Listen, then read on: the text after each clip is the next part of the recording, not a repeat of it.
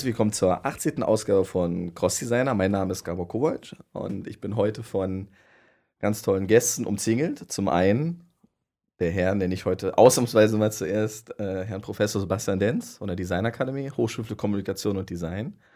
Und vor allen Dingen als besonderes Juwel heute Frau Kathleen Schröter vom 3D IC. Ihr merkt schon an, diesen, an dieser Zusammenstellung, die wir so ähnlich schon vor äh, einigen Ausgaben hatten. Es geht heute wiederum um das Thema 3D. Ähm, es ist tatsächlich so, dass ich durch die letzte Ausgabe, die Nummer 15, eher das Gefühl hatte, dass ich äh, da erst erkannt habe, wie wenig Ahnung ich persönlich von der 3D-Welt habe. Und deswegen bin ich total froh, dass wir heute äh, so kompetente Partner hier haben. Ähm, speziell das Thema 3D-IC äh, steht heute im Mittelpunkt. Aber bevor wir damit so richtig einsteigen, vielleicht lasse ich in dem Fall äh, Kathleen mal das Wort, sich ein äh, Stück weit selber vorzustellen. Wo kommst du her? Was machst du da Tolles? Wo komme ich her? Okay. Ähm, ich äh, bin beim Fraunhofer Heinrich-Herz-Institut in Berlin ähm, und das 3DIC ist quasi mein Projekt. Ähm, ich bin die Executive Manager für das äh, 3D Innovation Center. Äh, wir haben einen englischen Namen, weil wir international sind, weil die 3D-Welt sehr klein ist und da kommt man um die Internationalität nicht herum. Ähm, heißt, wir operieren, ähm, also unsere Dokumente sind alle auf Englisch. Okay. Ja. Okay. Ähm, und äh, Fraunhofer, das ist äh, eine große Forschungsgesellschaft oder die größte in Deutschland und eigentlich auch das größte, ähm, größte Forschungsumgebung in Europa. Genau, ich komme jetzt auch dazu. ich habe heute die Ehre, bei Cross Designer ein bisschen äh, Co-Moderator zu sein und weil es halt wieder um dieses Spezialthema 3D geht. Ähm, Kathleen, vielleicht nochmal, also 3D-IC ähm, bedeutet 3D Inno Innovation Center, ja. ist klar, diese Abkürzung. Äh, kannst du uns vielleicht zu Beginn nochmal ein bisschen was erzählen? Wie hat sich dieses äh, 3D-IC, dieses 3D Innovation Center gegründet? Was gibt es da für Initiatoren? Was für Förderer? Wie ist die Infrastruktur? Also die Idee entstand 2010. Ähm, wir hatten da ein, ähm, ähm ja, eine Abschlusspräsentation ähm, eines EU-Projekts. Ähm, das war ähm, das Fanta 4-Konzert, welches in Halle aufgezeichnet wurde, aber nicht nur aufgezeichnet, sondern an, ähm, an einem Tag auch übertragen wurde in 90 Kinos in äh, fünf Länder. Und das war eben eine Live-Übertragung und wir konnten damit ein Proof of Concept machen, dass es eben möglich ist, 3D live und zwar 3D gut live zu übertragen. Ähm, und ähm, das war nun mal das, das, ein End, also das Ende eines Projektes und alle so, ja, und nun? Also jetzt haben wir gezeigt, dass wir es können, dann können wir jetzt nicht einfach aufhören. Und dann hat das ähm, BMWI ähm, gesagt, ja gut, ähm, ihr seid doch so ein Kompetenzzentrum. Also Fraunhofer Heinrich-Herz-Institut ist auch wirklich schon sehr lange bekannt äh, für 3D-Forschung. Wenn ihr so ein Kompetenzzentrum seid, dann braucht doch mal eins. Und wenn ihr das hinkriegt ähm, und auch eine bestimmte kritische Masse von Unternehmen zusammenbringen könnt, ähm, hier zusammenzuarbeiten und neu zu, mehr zu entwickeln, ähm, dann ähm, sagen wir euch auch zu, dass wir äh, bestimmte äh, Projekte hier fördern können. Beziehungsweise ihr könnt Projekte zur Förderung einreichen. Und das haben wir dann geschafft. Wir hatten einen Kick-Off 2011 auf der IFA und wir haben 2012 am 28. August ähm, dieses 3D-Zentrum eröffnet. Wir haben angefangen mit circa 35 Partnern und wir sind jetzt bei knapp 50 Partnern und Partner ist, ähm, ist das bedeutet einfach, dass wir ähm, Partner aus der gesamten Wertschöpfungskette 3D zusammengebracht haben, die hier zusammen in Arbeitsgruppen ähm, neue Entwicklungen versuchen voranzubringen, ähm, im Idealfall natürlich neue Produkte zu entwickeln, ähm, aber auch so im Bereich Marketing zusammenzuarbeiten. Natürlich ist es auch ein Marketing-Tool ähm, um einfach zu sagen, hier, wir sind präsent, wir wollen das Thema auf 3D ähm, voranbringen. Ähm, und die Idee kam natürlich auch nicht nur, weil wir sagen, hier, da besteht die Kompetenz und, und wir konnten zeigen, was, was wir können, sondern auch dieses, es gibt zwei Grundprobleme bei 3D. Das ist einmal, dass es keinen Content gibt. Ähm, es gibt unglaublich viele ähm, Bildschirme da draußen. Jeder Bildschirm, der über 47 Zoll ist, also ich rede von Fernsehern, ähm, ist 3D-fähig, egal ob nun äh, welche, ähm, ähm, welche Technik hier dahinter steckt. Da gibt es halt zwei verschiedene im Moment und ähm, die sind alle fähig, aber es gibt nichts da draußen. Ja? Es gibt zwei Broadcaster in Deutschland, die das übertragen, äh, beziehungsweise die eben ihren eigenen Kanal haben. Und das war's. Und dann kann man Blu-rays kaufen.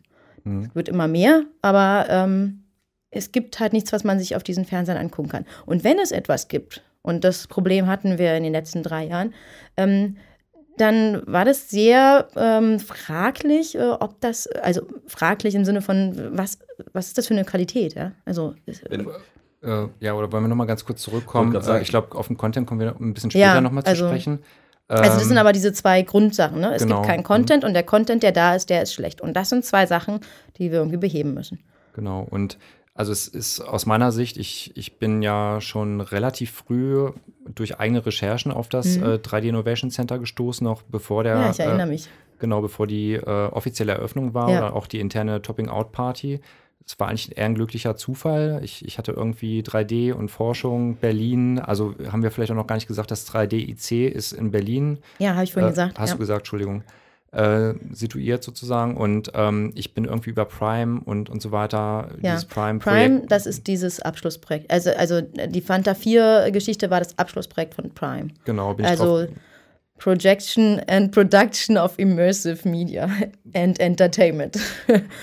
und ähm, ja, so also aus meiner Sicht hat sich das sehr, sehr schnell entwickelt. Mhm. Es sind sehr schnell sehr viele neue Partner dazugekommen. Ich bin ja auch sehr früh schon auf euch zugetreten mit meiner damals noch nicht existenten 3D-Forschungsgruppe von der Designakademie. Mhm. Da kommen wir auch ein bisschen später nochmal drauf zu sprechen. Ähm, vielleicht kannst du uns nochmal was über die verschiedenen Arbeitsgruppen äh, erzählen und ja. dann können wir vielleicht auch nochmal auf die Partner so ein bisschen eingehen, was es da für verschiedene Partnerstrukturen gibt, ja. welche, aus welchen Bereichen die kommen und äh, es gibt ja doch verschiedene Arbeitsgruppen, das heißt verschiedene Themenbereiche innerhalb mhm. des 3D-IC, ja, wie sich das Ganze erstmal aufsplittet und, ja. und, und, strukturiert. Also das war ja schon so, dass wir, ähm, als, als wir noch keinen Ort hatten, ja, ähm, wo wir uns quasi zusammengefunden haben, ähm, wollten wir natürlich schon aktiv sein. Ja? Das ist einfach eine Sache, dass, der, dass so ein Bau eben Zeit kostet. Und dann dachte man, ja, wir müssen jetzt aber schon was machen. Wir sind da und wir haben Partner, die zusammen was machen wollen. Arbeitsgruppen. Arbeitsgruppen äh, für unterschiedliche, unter, äh, unterschiedliche Themenbereiche. Und diese Arbeitsgruppen, ähm, das bedeutet, jeder Partner, der bei uns ist, darf in allen Arbeitsgruppen mitmachen. Ja, da gibt es dann Reflektoren und dann kann man sich für solche ähm, E-Mail-Reflektoren anmelden und sagen, ich möchte beim nächsten Arbeitsgruppentreffen dabei sein. Es gibt die Arbeitsgruppe Gruppe Medizintechnik, ähm, es gibt die Arbeitsgruppe Qualität, 3D-Qualität, ähm, Internationalisierung, es gibt äh, kosteneffiziente Stereoproduktion. Ähm, und es gibt mehrere Ideen für weitere Gruppen. Ähm, Kommunikation oder ähm, zum Beispiel Archivierung. Archivierung ist ein großes Thema. Ähm, das sind aber auch Gruppen dabei, wo wir sagen, das, das ist ein, ähm, eine Idee. Hier wollen wir Leute zusammenbringen, weil wir einfach wissen, da, da muss es vorangehen.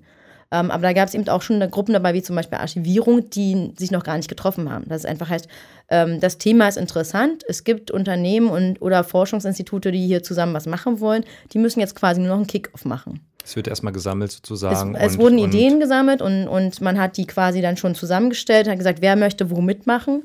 Und die ähm, Gruppen, die sich aber zum Beispiel schon letztes Jahr oder schon vor der Eröffnung getroffen haben, war zum Beispiel ähm, Medizintechnik oder Medical Applications ne?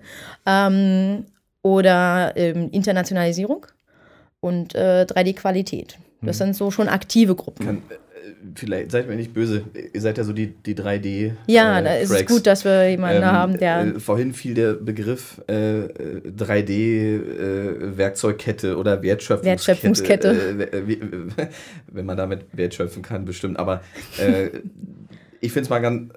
Nochmal, ganz ja. kurz zurück. Ähm, wer macht da mit?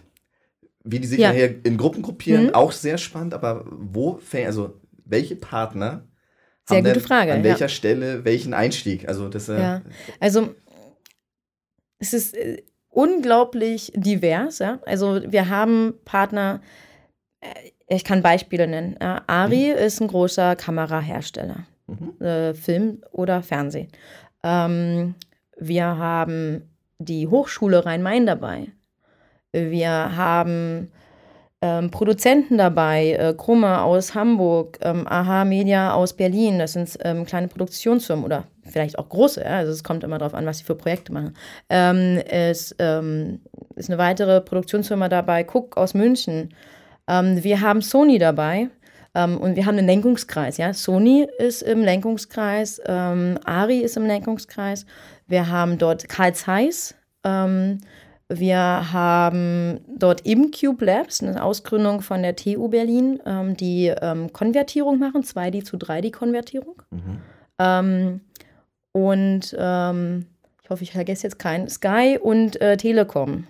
Ähm, Sky und Telekom sind die einzigen, ich sag's mal, Broadcaster, ähm, die in Deutschland schon einen 3D-Kanal haben. Also man kann, eben wenn man Sky, äh, Sky zu Hause hat oder Telekom Entertain, dann hat man auch Zugang zu 3D-Content.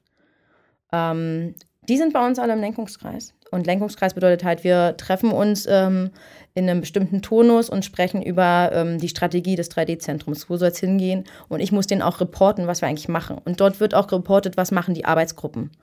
Das heißt, Entschuldigung, das heißt Lenkungskreis, das sind Partner, die, die mehr Einfluss haben. Es gibt ja, ja verschiedene Partnerschaften genau. bei euch. Wir müssen ja. da jetzt auch nicht im Detail drauf eingehen, aber es gibt halt, sagen wir mal, die ganz großen Partner. Ja, das waren ja auch alles groß, große drin, Namen, große Firmen, die kennt mhm. jeder und äh, die quasi das ganze Thema 3D äh, massiv vorantreiben. Und es gibt aber auch, also du meintest schon, es ist sehr divers, die, äh, die verschiedenen Partner, aus welchen Ecken die kommen. Es gibt auch kleine, die halt besondere Lösungen, vielleicht technischer mhm. Art, ähm, äh, dazu bringen und mhm. ähm, wo es dann vielleicht nur Detailprodukte sind und es gibt ja. natürlich die Hochschulen, die dann auch so ein bisschen den Kreativpart bei, beisteuern ja. und wo es dann mehr um Content gibt, also ganz unterschiedlicher Art. Ne? Und das alles, die, die Grundidee, vielleicht nochmal ganz kurz, Kathleen nochmal einmal kurz skizziert, ist doch, wenn ich das richtig verstehe und richtig wiedergebe, eigentlich diesen riesen Pool an Partnern, diese, diesen riesen Kompetenzrahmen, äh, der in Deutschland hier vorherrscht, an 3D-Innovation, auf welchem Sektor auch immer, ob es jetzt Content,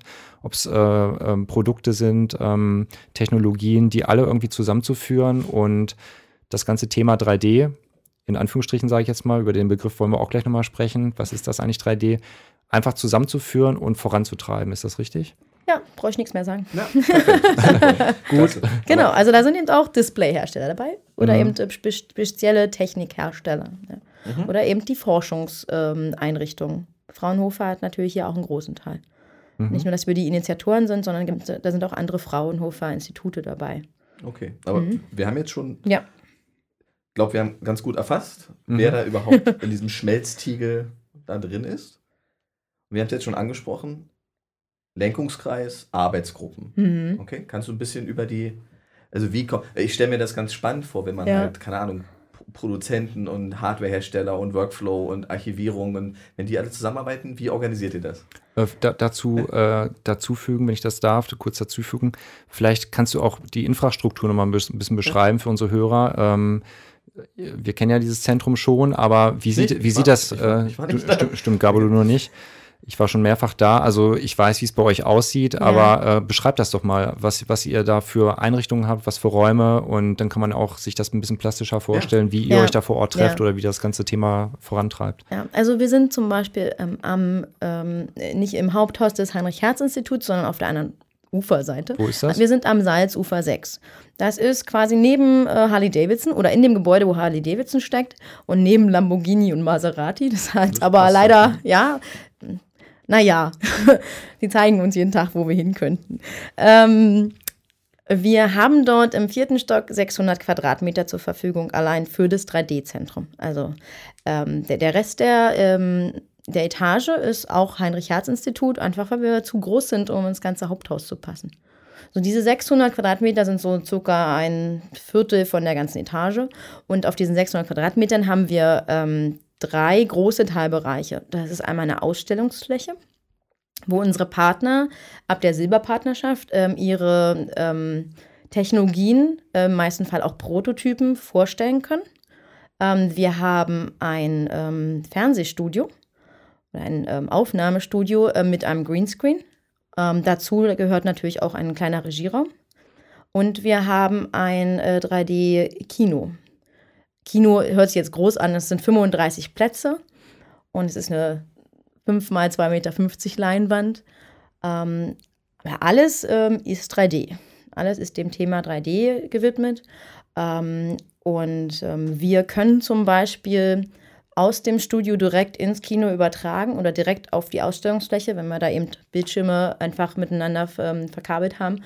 Und wir können das aber auch, äh, was wir im Studio machen, woanders hin übertragen.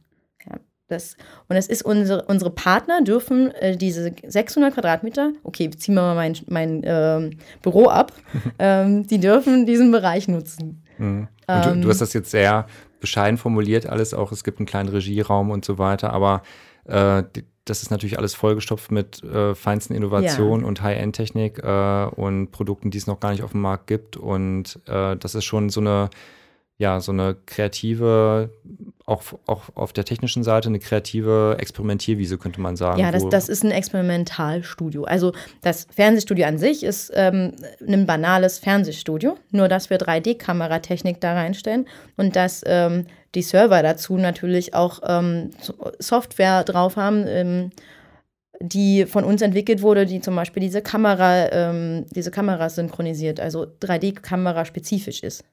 Ja. Aber eben zum Beispiel von unseren Partnern.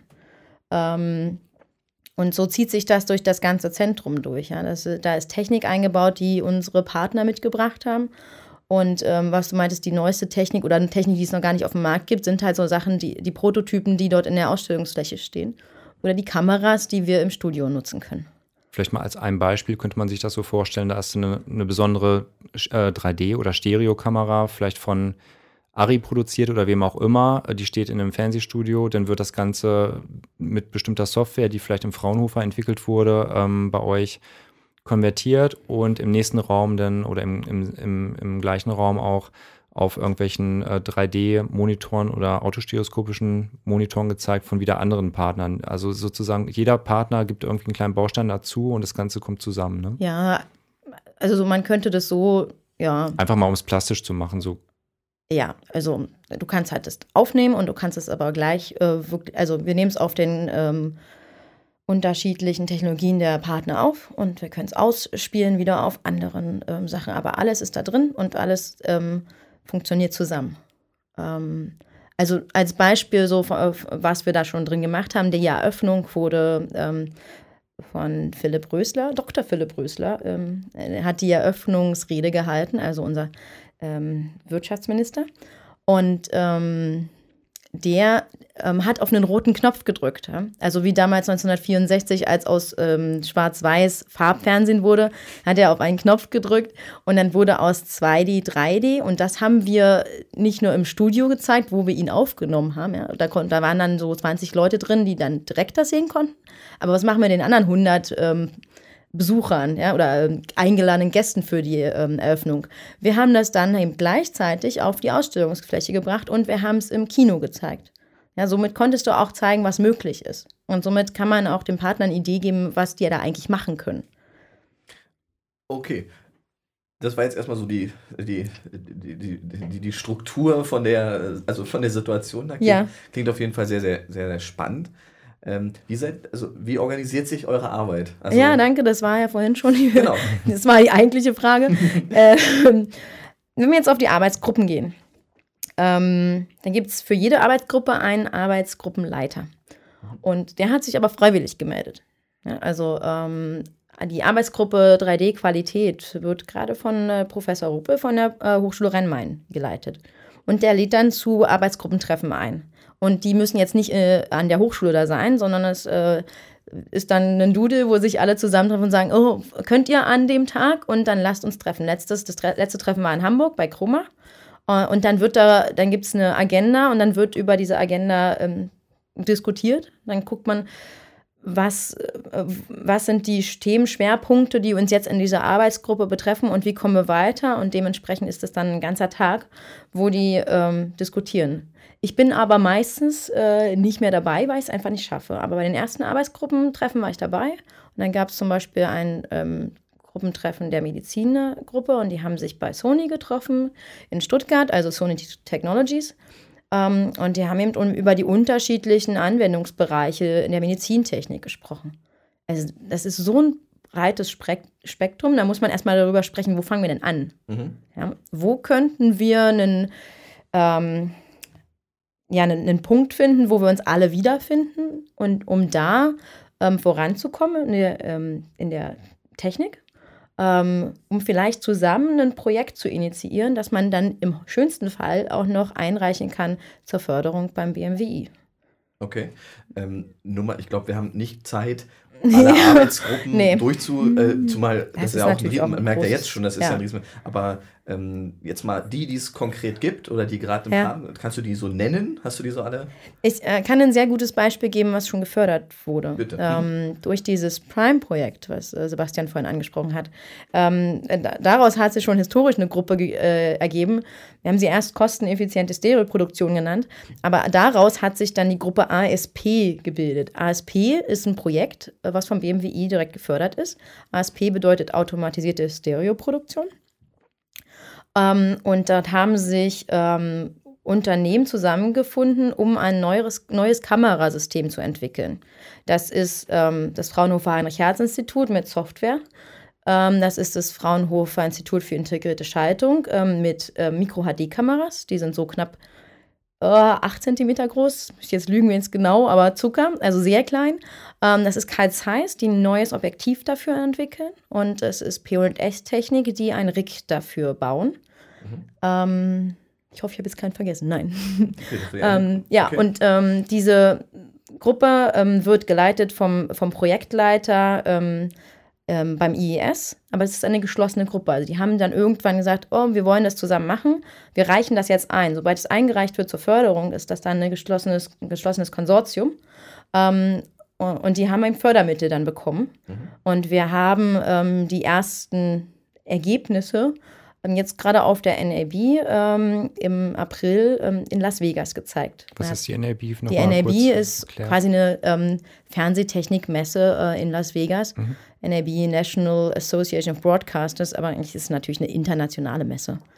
Ähm, und es ist eigentlich eine, eine, ähm, eine Messe, wo Fraunhofer ähm, mit der Allianz Digital Cinema, da sind vier Fraunhofer-Institute gebündelt, eigentlich immer einen großen Messestand hat. Mhm. Ähm, und da haben wir ähm, als, ähm, als Digital Cinema Allianz mit dem IES zusammen den, den Workflow gezeigt, wie das System funktioniert und wie unsere Software, die eine Korrektur macht, automatische Korrektur von den Bildern und auch so eine ja, Tiefenanalyse macht. Und ähm, Karl Zeiss hat einen, ähm, man nennt das Mockup, aber so eine Art Vorstufe von einem Prototyp gezeigt. Gibt's und P&S gibt es bei uns Webentwicklern auch. Sehr hm? schön. und P&S Technik hat eben auch einen Mockup-Prototypen gezeigt von dieser, ähm, von diesem Kamera-Rig, ähm, wo dann diese Kamera drin steckt. Das ist ein Gehäuse. Okay, da gab es noch die Mediziner und die, was war? Die Mediziner ähm, und die Gruppe Internationalisierung und dann hat man noch Qualität genannt. Also das sind Inter die aktiven Gruppen schon. Gruppe Internationalisierung? Ähm, da ist zum Beispiel ähm, der Arbeitsgruppenleiter ist vom, ähm, von ImCube Labs, das ist die 3, 2D zu 3D-Konvertierung. Also eigentlich das einzige Unternehmen bei uns, die wirklich ähm, klassische Konvertierung machen, also aus 2D-Bildern mit Computer-Software äh, 3D-Bilder macht. Das ist so ein, das ist in Hollywood auch stark verbreitet. Mhm.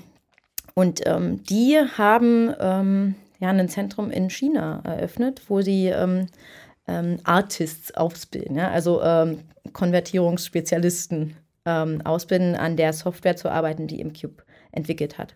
Okay. Und China ist ein sehr großer Markt. Ähm, China hat sich das auch so ein bisschen auf die Fahne geschrieben, in ihrem Fünfjahresplan äh, in 3D sehr groß zu werden. Und ähm, die, die wirtschaftliche Entwicklung in China ist einfach so, dass, ähm, dass wir da jetzt über 500 Millionen Mittelständler haben. Mhm. Die müssen, ja. wie die gesagt haben, entertained werden. Ja? Also jetzt hat man auf einmal da eine Mittelschicht. Mhm. Und die müssen konsumieren. Die wollen konsumieren. Okay, wunderbar. Und die vierte Gruppe, Qualität, was war das? Es, es, es gibt acht oder neun Gruppen. Gibt's ja, ja, aber das sind so jetzt die, die so, damit genau. man mal so einen Überblick kriegt, ja. was ihr da alles ist ja ein Riesenfeld. Ist ja es ist ein Riesenfeld und es ist natürlich auch ähm, ja, sehr, ähm, sehr große Aufgabe, das alles wirklich zu pushen und, und voranzutreiben und ähm, die Firmen sind da ja ähm, Partner, um, um zusammen was voranzubringen, aber es wird sehr oft ge äh, getrieben von jemandem, der, der da seine Leidenschaft reinsteckt. Also so wie Sebastian, ähm, der sagt, ähm, mich interessiert das brennt, ich will das voranbringen. So brauchen wir das eigentlich bei allen anderen Unternehmen, die damit machen. Ja, es gibt immer einen, der sagt, ja, jetzt hier weiter. Weil die haben natürlich auch noch alle andere, äh, also andere Aufgaben, ja, also deren Hauptaufgaben im Unternehmen. Ähm, speziell die Hochschulen wolltest du wahrscheinlich? Nee, ich wollte eigentlich ein anderes Thema anschneiden, so. aber wir können auch das zum Anlass nehmen, mal kurz darüber zu sprechen. Also Vielleicht mal ganz kurz diese 3D-Forschungsgruppe, die ich ja. gegründet habe vor einem Jahr. Also wir sind über die 3D-Forschungsgruppe mit äh, der Hochschule, an der ich unterrichte, Designakademie Berlin, Hochschule, Hochschule für Kommunikation und Design. Ja, ich habe diese Forschungsgruppe gegründet vor einem Jahr. Das musste also erstmal langsam aufgebaut werden. Wir sind relativ früh Partner geworden vom 3D Innovation Center was mich natürlich sehr gefreut hat. Und ähm, das heißt, bei uns in, der, in, in dieser Gruppe geht es darum, ähm, Content, 3D-Content zu entwickeln, 3D-Inhalte, weil das hattest du am ja. Anfang schon mal kurz erwähnt. Äh, daran krankt es so ein bisschen. Es ja. gibt diese wahnsinnig gute Technik, die made in Germany ist, äh, in die ganze Welt exportiert wird, hauptsächlich Hollywood und mhm. China jetzt auch, wie wir hören und so weiter. Äh, aber der, die Inhalte, die Inhalte fehlen. Es gibt, es fehlt einfach an guten gut gemachten Stereo-Film, gut gemachten Stereo-Fotos, wobei Film und, und Video, äh, das ist ja eigentlich so das Hauptthema. Und daran wollen wir arbeiten, uns in der, also daran arbeite ich mit den Studierenden, dass wir einfach, ja, dass es ähm, frühzeitig dahin geht, dreidimensional zu denken. Man muss wirklich einen Schalter umlegen von der klassischen 2D-Gestaltung, wenn es plötzlich darum geht, 3D zu gestalten. Also es ist eine ganz andere Herangehensweise. Und ähm, vielleicht kannst du dazu auch gleich nochmal kurz was sagen, Kathleen. Ähm, ich habe das Gefühl, und da hatten wir auch schon drüber gesprochen, dass eigentlich in den letzten ein, zwei Jahren sind wahnsinnig viele 3D-Filme auch in die Kinos gekommen und äh, es wurde auch eine Menge Schindluder getrieben, um das vielleicht mal so, ich behaupte es jetzt einfach mal so, sprich, es sind einfach viele Filme in die Kinos gekommen, die schlecht gemacht waren, äh, auf, eine, auf 3D äh, von der Story äh, einfach schlecht und es ging einfach nur darum, Geld abzukassieren und ich finde, ja. das hat dem 3D auch ein bisschen geschadet, weil meiner Meinung nach muss man wirklich gucken, was, welche Inhalte bieten sich an, die ja. räumlich zu zeigen, wo ist ein Mehrwert und äh, wo bringt es auch wirklich was, 3D einzusetzen. Wim Wenders hat das mhm. super gemacht mit Pina. Ähm, und so richtig wahnsinnig viele Beispiele fallen mir dann schon gar nicht mehr ein. Also das heißt, da ist wahnsinnig viel Aufholbedarf. Äh, die Technik ist wahnsinnig schnell vorangeschritten und wir müssen jetzt hinterherkommen, gute Gestaltung zu leisten. Darf ich da mal ein kontroverses, schon mal, mhm. weil hm? Wir hatten ja diesen Aspekt äh, letztes Mal schon angesprochen. Frage, so als, als ich als Laie. Äh, es gab irgendwann Schwarz-Weiß ja. Fernsehen und es wurde plötzlich Farbe. Da gab es wahrscheinlich auch eine Menge Leute, die gesagt haben, oh, ist das gut und brauchen wir denn diese, diese Mehrinformation und reicht nicht diese Reduktion auf das Schwarz-Weiß-Bild? Und Jetzt sind wir ja wieder an so einem ja. Bruch, äh, wo wir sagen, bisher war alles 2D, der ganze Content ist 2D, plötzlich gibt es da eine neue Technologie. Mhm. Ähm, jetzt mal ketzerisch gefragt, ähm, kann es denn nicht sein, dass wir, ich weiß nicht, in fünf, in acht, in zehn Jahren, dass wir über diese Frage gar nicht mehr nachdenken, weil alles 3D ist weil, warum ja. nehmen die Frage, äh, nur mal so den Raum, ich will doch gar keine Riesendiskussion, nur mal so eure Meinung. Weil letztendlich, wir haben ja gesehen, ihr habt in der 3D-Forschungsgruppe tolle Porträts gemacht. So ein Porträt in 3D sieht nun mal realer aus als ein Porträt in 2D. Ganz ja, aber, aber da, da, fehlt schon mal, da ist schon mal der eine Aspekt, nicht jeder kann 3D sehen. Ja, okay, aber es Und gibt nicht jeder Content. Aber ja. Sie, oder, oder Linkshänder oder so, aber es gibt ja, ja. die Frage ist, ähm, seht ihr das? Also ich, ich frage mich gerade, warum, warum soll ich die Tagesschau in 2D gucken, wenn es sie auch in 3D gibt? Na, ja. willst du sehen, wie ähm, die Bombe in Boston explodiert ist in 3D? Aber ja. Natürlich will ich das in 3D sehen. Wenn ich schon gucke, will ich es so sehen. ich war ja nicht so wirklich da gewesen. Naja, okay, bei der Bombe in Boston. Aber, also es gibt so, äh, so bestimmte, bestimmten Content, ähm, bestimmte Beispiele, die man vielleicht einfach nicht in 3D sehen will. Und wie Sebastian auch schon gesagt hat, es gibt ähm, bestimmten Stoff, den man, der auch nicht für 3D geeignet ist. Also wo man nicht den Mehrwert sieht. Und dann sollte man 3D da auch bitte nicht reindrücken. Ne? Aber, Aber ich finde ich find, ich find deine Frage sehr. sehr okay, verstehe ich. Also ich, finde ich, ich, ich schalte bei meinem normalen Betrachten ja. meines Vorgartens auch nicht auf 2D um. Also ich kann ja nur drei, ich kann auch nur in Farbe gucken. Insofern war ja Schwarz-Weiß eine Krücke. Mehr, ja. Und 2D auch eine Krücke. Und jetzt kommen wir doch immer mehr dahin, dass es das ist, was ein, wir, wir, wir sehen in 3D und meistens auch in Farbe. Also es ist auch tatsächlich ähm, eine ähm, Frage ähm, des, ähm, der Gewohnheit. Ne? Also ähm, es gibt genug Beispiele, wenn, wenn ich mit Experten spreche, die mir von ihrem Privatleben erzählen, ja, die gehen mit ihren Kindern ins Kino. Äh, die Leute, die zu sehr im Thema stecken, merken das gar nicht mehr. Aber dann sind die mit ihren Kindern ins Kino gegangen und es war mal kein 3D-Film. Und die Kids haben gefragt, so where are my glasses? Und ich sage, äh, wieso jetzt? Na, ich dachte, wenn wir ins Kino gehen, dann gehen wir immer, ähm, dann brauchen wir immer eine Brille. Die haben mhm. sich dran gewöhnt. Ja? Wir also, oder es gibt, ist ein Generationsding, ne, ähm, wie man sich dran gewöhnt hat. Und wenn man damit aufwächst, dann, dann, ist man, dann stellt man sich diese Frage nicht mehr. Aber es ist nicht so, dass wir jetzt sagen, 3D soll 2D ablösen.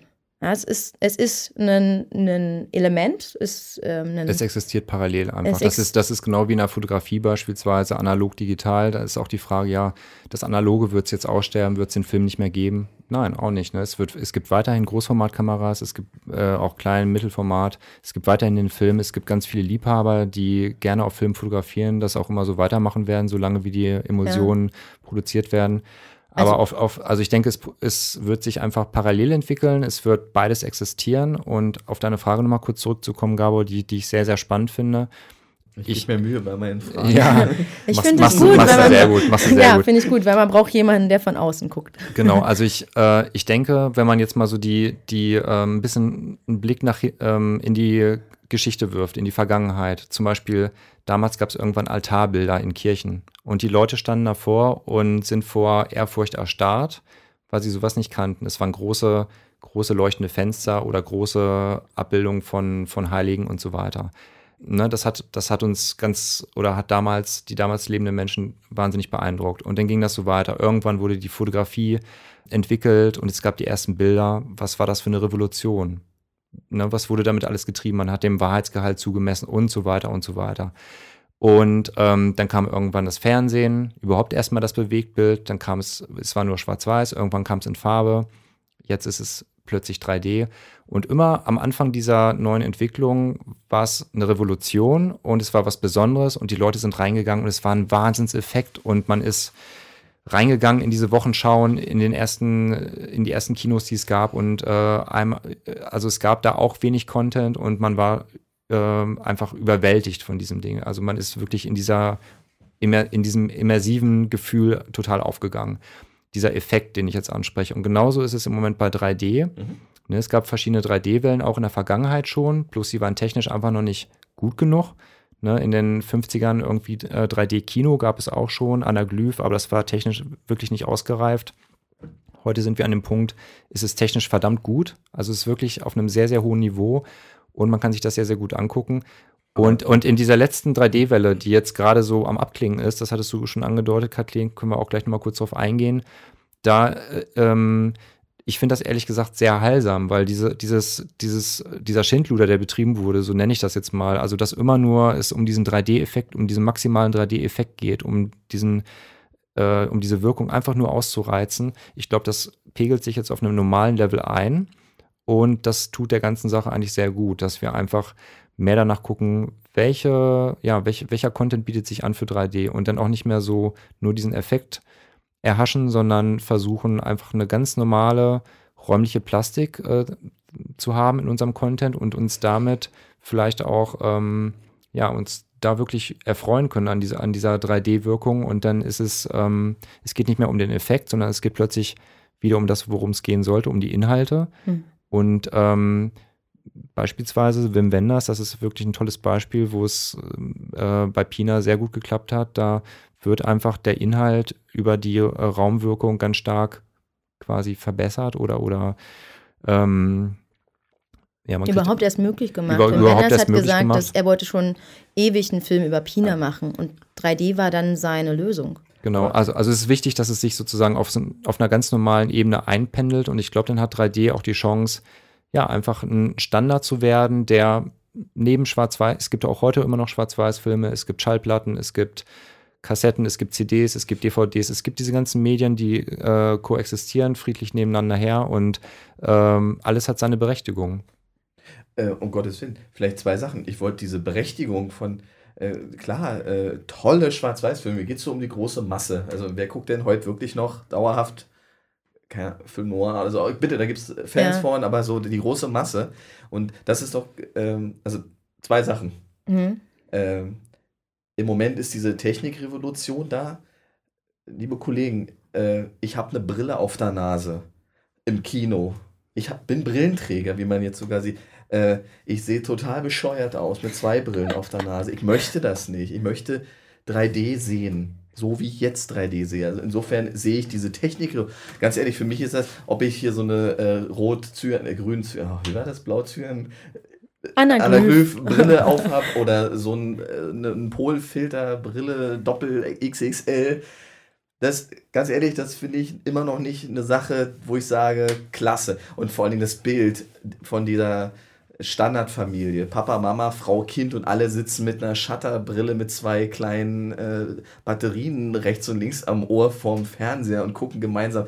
Das ist ja, das ist ja schon fast, das ist ja entweder Science Fiction oder Klamauk. Also das geht gar nicht, finde ich. Aber das ist noch ein, das ist sicherlich noch ein Weg. Aber dann, irgendwann wird es doch den Punkt erreicht haben, da arbeitet ihr ja dran. Ja. Und da komme ich auch gleich zur nächsten Frage, was so eure Ziele beim 3D-EC sind. Mhm. Aber äh, ihr werdet doch an einen Punkt kommen, wo dann ähm, Aufnahmetechnik, Server, der ganze Workflow und so weiter, der ist da und der ist 3D. Und dann ist doch irgendwann die Frage, äh, oh, äh, die Emulsion ist jetzt alle, wir haben gar kein 2D mehr, komm, lass uns das Ding gleich in 3D durchschalten bis zum Endgerät. Das wird doch passieren, früher oder später. Und dann ist doch, äh, weil 3D ist ja jetzt nicht ein ein Add-on für einen Künstler, um sich noch besser auszudrücken, sondern es ist der Normalzustand, den die Menschen. Es gibt Menschen, die sehen kein 3D. Okay, Zyklopen, Auge kaputt, Piraten, alles okay. Aber der normale Mensch sieht das doch. Und äh, vielleicht, wir können ja uns in zehn Jahren wieder verabreden und ich könnte mir vorstellen, dass der Normalstandard ist 3D. Keine Effekthascherei, sondern wirklich normales. Ja, die Explosion auch in Boston will ich in 3D sehen.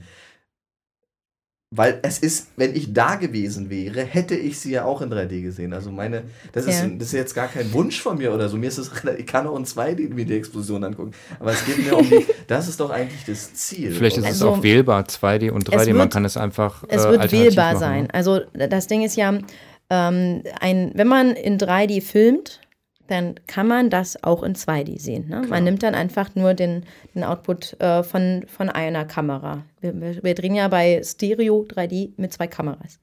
Ähm, und heutzutage jeder 3D-Content, der erstellt wird, wird auch für die 2D-Verwertung erstellt.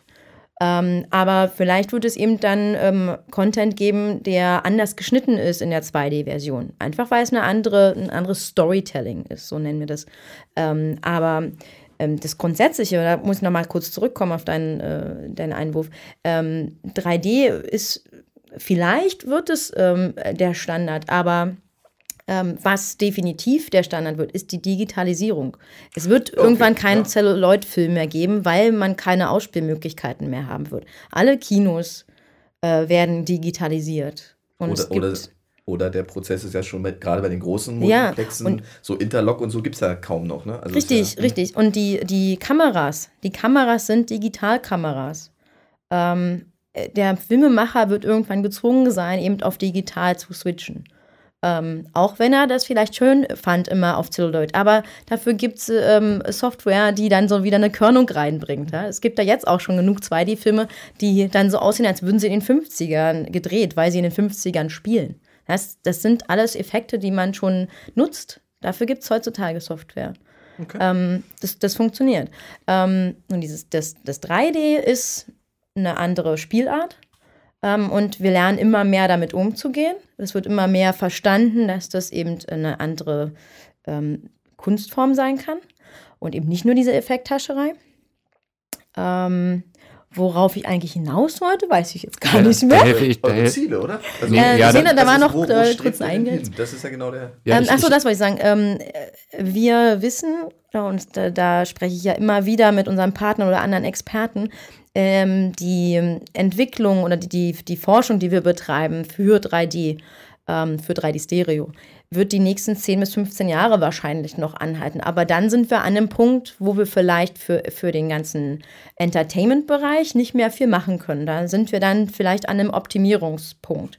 Aber was wir im Entertainment lernen, bringen wir in andere Bereiche. Und das ist zum Beispiel das, wo Deutschland ähm, aus traditionellen Gründen äh, stark ist. Die Automobilindustrie, die Medizintechnik, Robotik. Ähm, das sind so Sachen, wo wir dann äh, als Fraunhofer auch denken, da wird es weiter Forschungspotenzial geben und, und äh, Optimierungspotenzial. Ich würde gerne ähm, mal kurz es gibt kein Totschlagargument für 3D. Wenn jemand sagt, ja, äh, ist zu teuer, bla, wir arbeiten an diesen Sachen. Ja, wenn 3D-Produktionen sind teuer, ähm, äh, wie Sebastian angesprochen hatte, da gab es ja so ähm, schreckliche ähm, 3D-Konvertierungen, also diese Filme, die einfach irgendwie auf irgendeinen Effekt gingen, aber vielleicht gar nicht so viel Effekt hatten.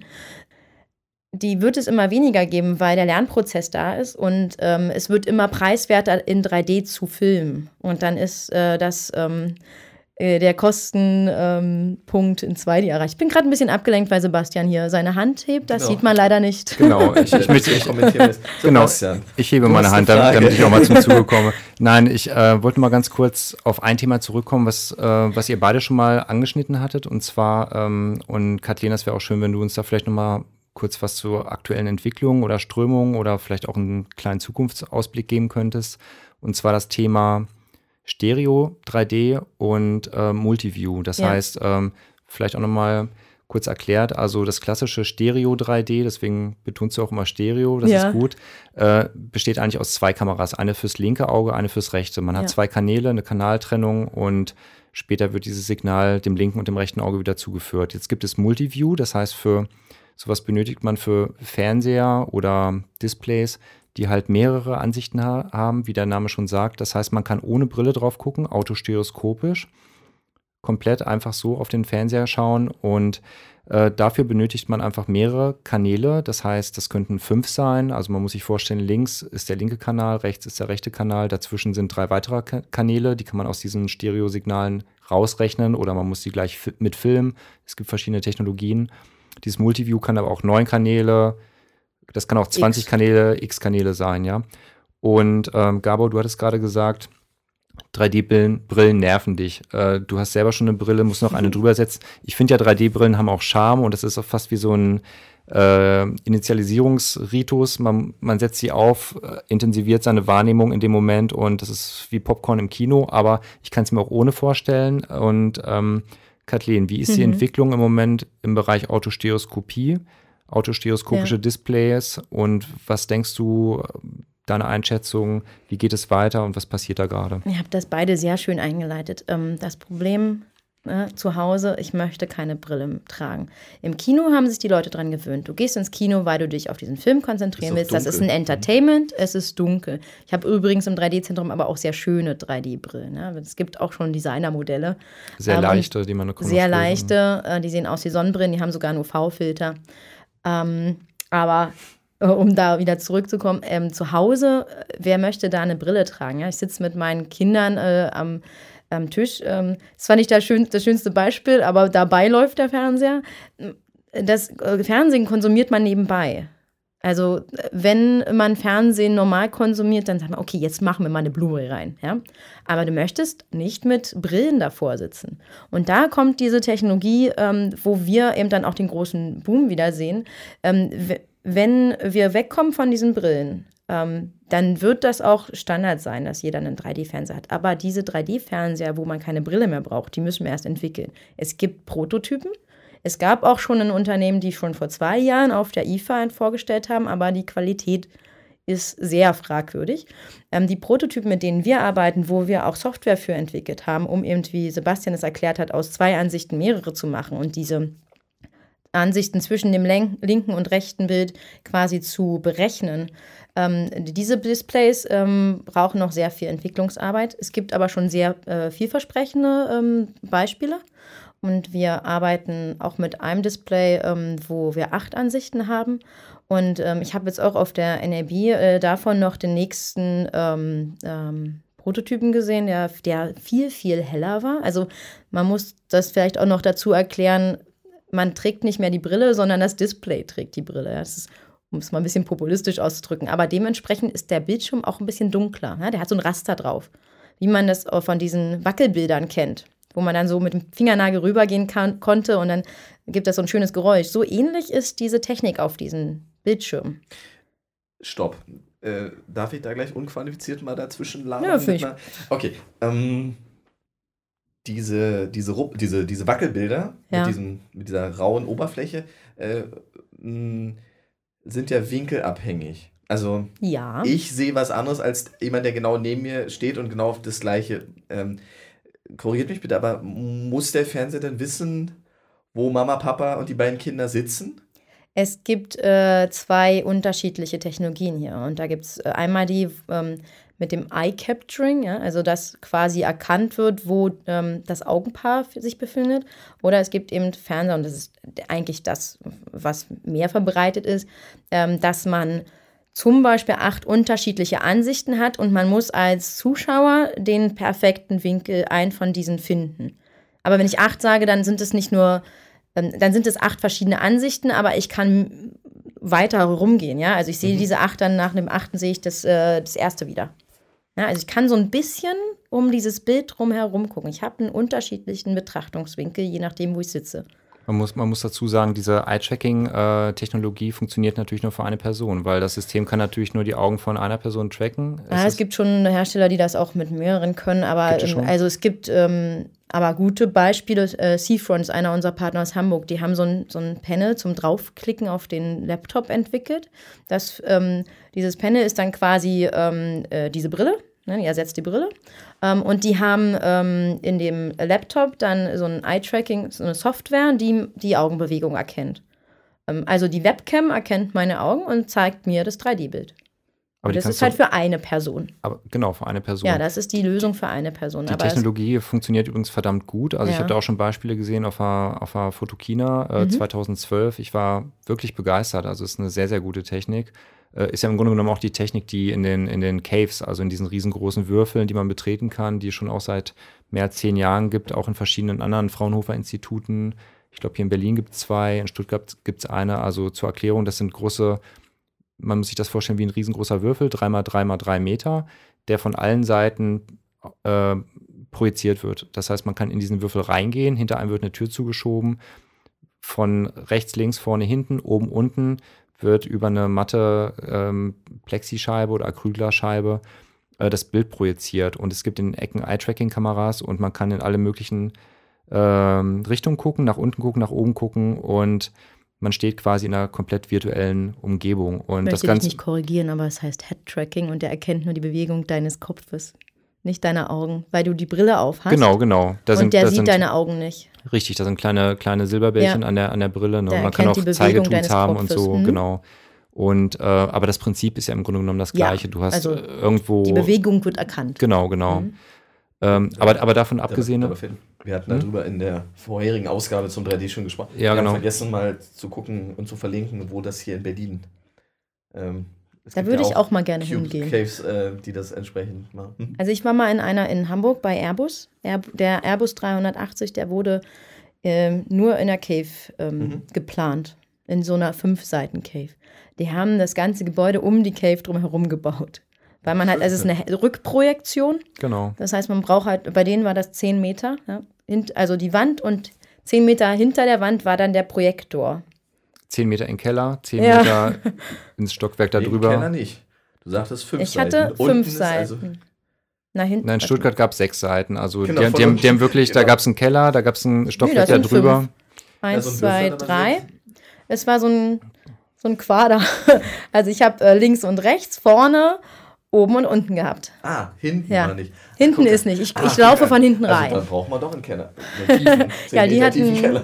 Ja. Die hatten okay. wirklich einen Wow. tiefen Keller. Und das wurde über riesengroße ähm, oberflächenverspiegelte Spiegel noch umgelenkt, die Strahlengänge. Das war also Wahnsinn. In Stuttgart kann man das noch sehen. Die haben jetzt aber auch eine neue Cave. Aber vielleicht nochmal kurz zu den autostereoskopischen Displays. Ja. Vielleicht sollte man auch noch erklären, äh, du hattest das schon auch angedeutet oder angerissen, das Thema. Und zwar, man hat halt diese Multiview-Signale, man hat verschiedene Kanäle, sagen wir mal fünf oder neun oder x, Mhm. Anzahl x. Äh, Das heißt, die Displays müssen eigentlich, sind eigentlich noch nicht gut genug. Also man kann sich das so vorstellen, bei einem normalen ähm, Stereo-Fernseher, den ich mir heute kaufen kann, ich habe ein HD-Signal und dieses HD-Signal muss eigentlich schon mal durch zwei geteilt werden. Einmal links, einmal rechts. Das ist entweder interlaced, verschachtelt, Schachbrett und so weiter. Da gibt es so verschiedene Methoden. Aber eigentlich habe ich nur noch äh, zweimal ein halbes HD, was dann wieder ein gesamtes ja. HD macht. Ne? Also bei den Polfiltern. Ne? Bei den bei Polfiltern. Wo man diese Brillen hat mit Batterien, da ist es, da werden die Bilder nacheinander äh, geschickt. Full und, HD, genau. Und die sind dann Full HD. Aber das ist eben ein Problem. Die, die Brillen sind teuer, man hat eine Batterie am Kopf und es gibt viele Leute, die sagen, das, das flackert so ein bisschen. Also das ist unangenehm fürs Auge oder eben dementsprechend dann fürs Gehirn ist. Aber genau. die Frage, ich glaube, ja. Bei Multiview, Multiview würde ich jetzt sagen, ich meine, da hat man zum Beispiel fünf Kanäle, das ist schon wenig und dann müssen diese fünf Kanäle durch HD geteilt werden sozusagen. Das heißt, ich habe eine relativ schlechte Auflösung und das sieht man auch sehr, finde ich, wenn man an, äh, an ähm, autostereoskopische Displays nah rangeht, ist man oft enttäuscht. Also ich habe mir selber mal einen gekauft, den habe ich immer noch wow. vor zwei Jahren. Das ist ein 8,4 Zoll, also das ist ein mini kleines Teil, also so ein halber äh, Laptop-Monitor. Den fand ich deswegen faszinierend, weil man da so nah rangehen konnte und das sah immer noch ganz okay aus. Aber ich finde, es ist enttäuschend, wenn man an einen großen Monitor geht und man möchte da auf zwei Meter ran und sieht da schon, guckt da schon auf die, äh, auf diese Barrier, äh, ähm, Parallaxen, ne? Parallaxe-Dinger, mhm. ne? Und das ist. Frage. Das heißt, die Monitore müssen noch sehr viel besser ja, werden. Ja, nicht nur die Moni von der Auflösung. Äh, nur mal, nur mal die, äh, weil so wegen Bandbreite und so, da machen wir uns ja im Webdesign ab und zu auch mal Gedanken. Aber angenommen, ich habe einen es gibt einen Multiview-Fernseher für meine Musterfamilie mit acht Kanälen. Das heißt, jeder dieser acht Winkel, Kreissegmente liefert also ein 3D-Bild aus. Für Papa sitzt links, Mama sitzt rechts. Das heißt, für jeder dieser acht Kanäle brauche ich theoretisch, um eine tolle Experience zu haben, äh, achtmal ein HD-Signal, was ich, äh, wenn man es jetzt äh, mit, ähm, äh, wenn man es teilt, das heißt, ich habe ja eine, eine, eine Datenrate, na gut, dafür, dafür gibt es dafür gibt's Lösungen, Codierungslösungen, aber ähm, es ist eine komplizierte Wurzelberechnung, jetzt zu äh, überlegen, wie, wie groß das sein muss und wie oder wie wenig HD man dann noch hat. Aber der Fernseher berechnet das nicht, sondern das muss Nein. schon vorberechnet werden. Ja. Aber Kathleen, vielleicht also, kannst du da gerade nochmal aktuell sagen, ihr hattet gerade einen Workshop im 3D Innovation Center, Muscade mhm. heißt das? Ja, das, also es war ein EU-Projekt. Wie heißt Muscade, was, was heißt das nun übersetzt? Also es ist, ein, es ist ein ähm, EU-Projekt zur ähm, unter dem Thema Zukunft des 3D-Fernsehens. Multimedia, Scalable, 3D, sowas. Sowas, ne? genau. Genau. Und, äh, aber was dabei passiert ist, also ich war selber da, es war ein sehr spannender Workshop, ein, ein Tag, viele spannende Expertenvorträge und äh, zum Schluss gab es noch äh, eine, oder was heißt zum Schluss? Ab Mittag gab's, äh, mittags gab es eine sehr schöne Demonstration und zwar mhm. Äh, wurde in eurem Studio, in eurem äh, Fernsehstudio mit einer speziellen Kamera. Das war eine Stereokamera, die noch links und rechts mit zwei Satellitenkameras ja. begleitet wurde. Also mal Stereo plus links und rechts, also vier Kameras wurden aufgenommen. Aus diesen vier Signa Signalen wurde über eine bestimmte Software, eine spezielle Software, live, sozusagen on the fly, äh, wurde ein Multiview-Kanal, also noch mehr Kanäle dazugerechnet, also über diese vier hinaus. Das heißt, man hat diese vier Kameras, um einfach noch mehr Tiefeninformationen zu haben, um so eine Tiefenkarte, Depth, Depth Map zu erstellen und da, daraus halt perfekt all die Zwischenkanäle errechnen zu können. Das Ganze wurde über eine Antenne auf dem Dach zu einem Satelliten hochgeschickt, zurück empfangen und auf einem autostereoskopischen Display mit minimaler Verzögerung im Nachbarraum gezeigt. Ist das ja. richtig? Ja. Also das mit dem Satellit haben wir, jetzt, haben wir gemacht, um zu zeigen, ja, das geht über Satellit, aber wir können es natürlich auch über Kabel in dem Bereich machen. Ähm, und ja, das war ein äh, Vier-Kamera-Set und es äh, ging auf einen Alioskopie-Bildschirm. Alioskopie ist ein französisches Unternehmen, die eben ähm, ein autostereoskopisches Display herstellen oder mehrere. Also die sind dafür Spezialisten. Und wir haben die Software entwickelt, die in Echtzeit aus ähm, ähm zwei bis x Ansichten eben ähm, mehr Ansichten macht. Stopp. Fra Laienfrage. Ja. Das geht? Ich meine, das ist für mich. Dafür also haben wir einen mal, tollen Preis jetzt, gekriegt. Jetzt, ja, ich, äh, oh Wahnsinn. Also ich glaube, da sind wir schon bei korrigiert mich, fast schon beim letzten Punkt. Da sind wir schon. Zukunft. Zukunftsaussicht, ja. Äh, Kurzer Ausblick auf die das Sind, das sind Strömungen, Entwicklungen, Tendenzen. Tendenzen. ja, okay. Aber äh, mal als Beispiel, wir haben diese schöne Szene, es fällt ein Blatt vom Baum. Ne? Ja. Und ich habe drei, vier Kameras, die filmen diese, dieses ja. Blatt. Und ihr rechnet in Echtzeit theoretisch da dazwischen noch jeweils drei oder zwei Ansichten, sodass ich dann, wenn es einen so, solchen Multiview-Fernseher geben würde, das geht. Das ja. ist ja. Wow. Also, das, also okay. es war lange Jahre so, dass man für autostereoskopische Displays ähm, halt eine Software entwickelt hat, die, ich sag mal, wir hatten das immer wieder erzählt, ähm, für zwei Minuten äh, Multiview-Ansichten ähm, haben wir, hat ein Rechner zwei Wochen Rechenzeit gebraucht, ja, um aus zwei Bildern 16 dann zu machen, ne, für, für äh, acht Ansichten. Ja, das ist ein Beispiel.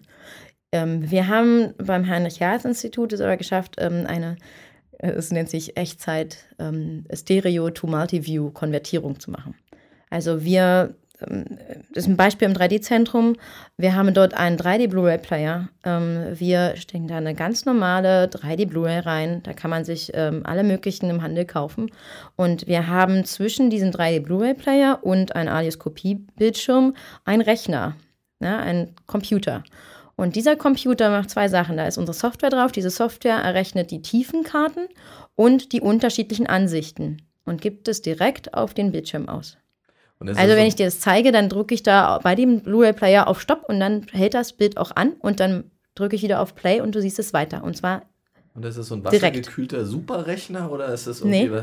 Es ist einfach oh. die Software, die das Heinrich-Herz-Institut entwickelt hat. Ähm, die, wir haben das noch vor einem Jahr auf zwei ähm, Computern gezeigt, jetzt können wir es auf einem Computer zeigen. Und was wir dieses Jahr machen, wir haben auch eine Hardware-Gruppe bei uns, die entwickeln das so, dass es auf einen Chip passt. Und dann brauchen wir nur noch einen Display-Hersteller, der ein massentaugliches Display entwickelt.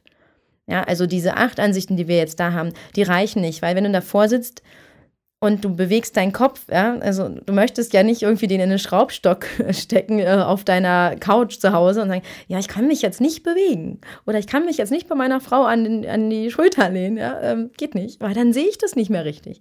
Wir brauchen mehr Ansichten, aber weil wir mehr Ansichten brauchen, brauchen wir auch eine höhere Auflösung der Displays, weil wie Sebastian es erklärt hat, ähm, die Einzelbilder haben dann eine, eine, eine kleinere Auflösung. Und aber dann wird natürlich das Gesamtbild ähm, wird die Qualität des Gesamtbildes natürlich schlechter. Und deswegen brauchen wir höhere Auflösung. Und was man in den letzten, ja, ein, sogar schon fast zwei Jahren gehört hat, ist Ultra HD oder 4K. 4K ähm, das, das ist höhere Auflösung.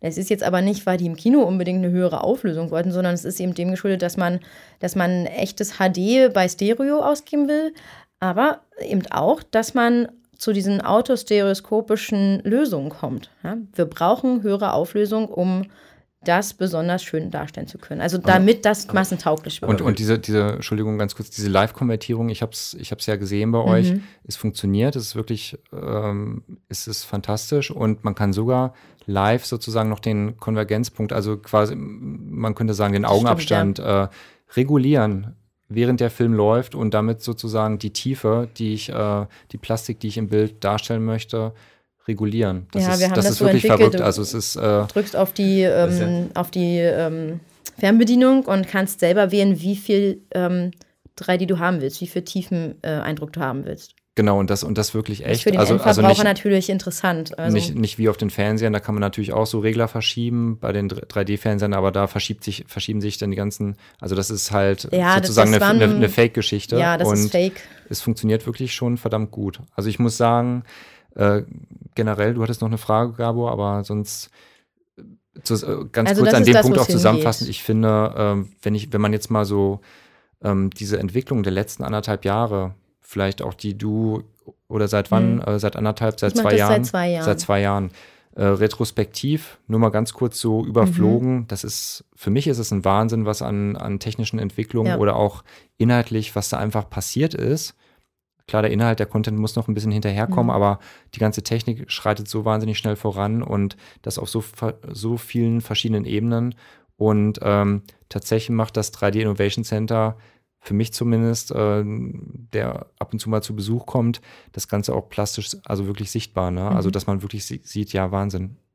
Es kommt alles zusammen und dadurch kriegt man schon ein Gefühl, was in der Zukunft noch auf uns zurollt, würde ich sagen. Ich würde noch gerne so viel sagen, aber es ist so ein schönes Schlusswort. Gabor, Entschuldigung, ich habe dich ausgebremst. Äh, das ist, äh, wir, wollten, wir wollten uns ja zeitlich auch ein bisschen, äh, ja. weil du bist Darf ja ich noch äh, kurz sagen, was wir demnächst noch machen? Gerne. Also so die Retro Retrospektive. Ich, du darfst ich, zuerst. Ich, wollte ich wollt, äh, dir das Schlusswort überlassen, vielleicht mit zwei. Punkt 1, das, was du noch sagen wolltest, und Punkt 2, äh, vielleicht, ähm, da wir hier in Berlin das, das 3D-EC haben, mhm. vielleicht kannst du auch noch, gibt es da noch irgendwie kann man da hingehen? Also, was ist, also, ja. welche Interaktionsmöglichkeiten hat jetzt der gemeine äh, Inter Interessent? Also, wir möchten natürlich, äh, der gemeine Interessent, ähm, es gibt genug, die tatsächlich bei uns anrufen oder uns eine E-Mail schreiben und sagen, können wir da mal vorbeigehen? Äh, gibt es Eintrittspreise? Gibt es Öffnungszeiten? Ähm, wir sind quasi kein, schon, äh, kein öffentlicher Showroom, aber man kann mit uns Termine vereinbaren. Und wir, wir haben sehr oft Interessentengruppen. Ähm, oder es kommen, ähm, ich hatte gestern ähm, University of Applied äh, Science äh, of Helsinki bei mir, hm. ja, die uns irgendwie im Internet gefunden haben und die ähm, ähm, haben so eine Gruppe von Dozenten, die äh, durch Berlin ähm, fahren und, und sich innovative Projekte ansehen. Und die sind auf uns aufmerksam geworden. Und so gibt es immer wieder Gruppen, die sagen, wir möchten mehr gerne vorbeikommen. wir können jetzt nicht für Einzel ja, ein CN-Verbraucher da irgendwie ähm, uns da mal hinstellen und das erklären. Ähm, was aber interessant ist für unsere Partner ist, dass jeder, der da hinkommt, hat ein Interesse an 3D. Ne? Und die haben ja eine Ausstellungsfläche als Partner und das, das macht es für die sehr interessant. Ähm, wir möchten aber natürlich auch Aufklärung betreiben. Von daher sind wir trotzdem offen für alle ja? und vor allen Dingen auch für die Hochschulen. Ähm, wir bieten nur keine Öffn Öffnungszeiten an und es gibt auch keine Eintrittspreise. Okay. Wir sind ein Forschungsinstitut am, am Ende und ähm, das ist äh, Schuster bleibt bei deinen Leisten. Wir, wir, wir, dürfen auch gar keine Eintrittspreise nehmen. Wir sind Fraunhofer. Und Kathleen, dein, dein, deine Zukunftsaussicht, woran arbeitet ihr gerade, was du gerade meintest? Mm. Also als Fraunhofer arbeiten wir eben an äh, den autostereoskopischen Lösungen und an, ähm, an Alternativen äh, für äh, 3D-Kameratechnik, um von den großen äh, Spiegelrigs wegzukommen. Ähm, das ist aber ein separates Thema. Also wir müssen 3D preiswerter machen und einfacher zu handeln. Und das ist, das ist ein Ansatz, mit dem wir, ähm, den, den wir verfolgen. Als 3D-Zentrum haben wir ähm, die, die Ziele, uns noch mehr zu vernetzen und mehr Partner zusammenzubringen und die Partner, die wir haben, auch wirklich voranzubringen und, und äh, gemeinsame Marketingaktivitäten, genauso wie die Arbeitsgruppen voranzubringen. Und ähm, ich mache ganz viel ähm, ähm, Öffentlichkeitsarbeit und ich bin auf sehr vielen ähm, Konferenzen. Ich hatte auch angefragt, ähm, ich bin jetzt ähm, nächste Woche in München, da haben wir ähm, die Barbaria-Film möchte zeigen, dass sie auch in die Zukunft schauen und, und wir zeigen dort, was es an äh, 3D-Lösungen gibt. Danach ist ähm, Dubrovnik, der New Europe Market, die sind ganz neu. Das ist eine Konferenz, die gesagt hat, wir brauchen 3D-TV als Thema. Da moderiere ich ein äh, Panel und danach ist schon die Film, äh, die Filmverspieler in Cannes, die haben ein 3D-Special. Die Filmfestspiele werden eröffnet von The Great Gatsby, der Film von äh, Buzz Lerman. Der ist in 3D gedreht und ähm, da freue ich mich sehr drauf, weil das ein Drama in 3D ist und nicht mal wieder ein Actionfilm, wo zehn Minuten New York explodiert. ähm, und so geht es die ganze Zeit weiter. Ähm, und das finde ich total spannend und wir vernetzen uns immer mehr international. Und das Spannende ist natürlich auch, ähm, das ist ein kleines, das ist eine kleine Familie, 3D. Ähm, und da kennt jeder jeden. Das macht, äh, hat sehr viele Vorteile, weil man auch schnell weiß, wer eigentlich so nur der Effekttascher ist und schnell Geld machen wollte. Und es hat auch diesen Vorteil, dass man eben mit den großen Entscheidern sehr schnell sprechen kann. Es macht Spaß. Ähm, und wir sind bekannt für, ähm, äh, für Qualität. Und dieses German Engineered passt auch hier wieder. Ähm, Hollywood kennt äh, uns und das macht Spaß, weil die wissen, Qualität zu schätzen. Okay. Darf ich nochmal deinen Aspekt aufgreifen? Du hast jetzt so das Gefühl, in den letzten anderthalb, zwei Jahren gibt es da so einen Riesenschub. Äh, das geht weiter so, oder? Also das dann. Im Moment ähm, arbeite ich sehr stark daran und es äh, macht, ähm, wir haben auch sehr viele äh, große Ergebnisse schon erzielt, also mit unseren Workshops und Konferenzen und haben sehr viele Kooperationen jetzt, die wir eingegangen sind. Ähm, und wir arbeiten quasi gegen dieses Abflauen des Booms. Aber auch, wie Sebastian gesagt hat, ich finde das schön, dass dieser Boom vorbei ist, weil jetzt alle, die jetzt was mit 3D machen und mach, oder zukünftig machen wollen, die entscheiden sich ähm, spezifisch dafür und wissen, dass man hier investieren muss in Know-how. Und es ist kein, äh, ich will jetzt mal ganz viel schnell Geld damit machen, weil ich kann ja damit höhere Eintrittspreise nehmen. Sondern man hat verstanden, dass man sich hier mit dem Thema auseinandersetzen muss. Und zwar technisch auseinandersetzen muss. Aber eben auch kreativ. Vor, ja. ja. unbedingt kreativ. Ja, das, Entschuldigung, ich habe dir das Wort genommen. Nein, hast du gar nicht. Kathleen, das, das war eigentlich ein super Schlusswort, ja. würde ich sagen. Also ich als heutiger mal äh, Co-Moderator äh, Co möchte mich ganz herzlich bei dir bedanken. Also es war super, dass Sehr du gerne. hier warst und das war ein ganz, ganz spannender Einblick in, in deine und eure Arbeit am 3D Innovation Center. Dir natürlich sowieso Dank. Vielen, vielen Dank, Gabor. Und ich du, möchte mich auch bedanken du hast für die das, Einladung. Du hast das es hat Spaß gemacht. Es hat Spaß gemacht. Genau, wir bedanken uns bei den Hörern. Ich, ich dürfte meine Radiostimme auspacken. Ich, ich glaube, wunderbar. Bei Sebastian, vielen Dank. Bei dir, Kathleen, auch mit Dank. Vielleicht aber äh, gerade in dem Fall, weil das ist so ein, äh, eine klare Bitte Lass uns das wiederholen. Mhm. Weil bei euch hat man so das Gefühl, wenn man alle drei Monate so eine Sendung macht, da gibt es immer was Tolles Neues. Oh ja, das stimmt. Allerdings. Ähm, und insofern wird uns dieses Thema hoffentlich noch weiter begleiten. Oh, das fände ich total klasse. Ja. Das Super. würde unsere Marketingarbeit natürlich auch wieder erleichtern. Wir, wir, wir, geben uns Mühe. Klasse. Eine Stunde, fünf Minuten, Sebastian? So kurz war man wow. noch nie. oder, oder Echt du. Nicht? Äh, oh Gott. Vielleicht einen kleinen Ausblick zu einem nächsten Podcast. Wir gehen noch mal ein bisschen in das Thema rein. Das war jetzt heute sehr techniklastig. Äh, Genau, wir, wollen, wir wollen, auf jeden Fall nochmal genau. in das Thema 3D-Content, 3D-Gestaltung äh, reingehen. Äh, auch so ein bisschen die ähm, Herausforderungen annehmen, uns ja wirklich guter dreidimensionaler Gestaltung zu widmen und fragen, ja, wie kann man das eigentlich schaffen? Wie kann man das erreichen, dahin zu kommen? Was, was muss man beachten? Und ähm, ja, vielleicht wollen wir noch nicht zu viel verraten, aber ich genau. denke, es gibt demnächst eine, vielleicht noch eine Nachfolgesendung mit einem Gast, der schon der auch Ahnung hat. Ja, der, der kreativ noch der mehr Ahnung hat. hat. Wunderbar, klasse. Vielen Dank fürs Zuhören. Bis zum nächsten Mal. Tschüss. Tschüss. Tschüss.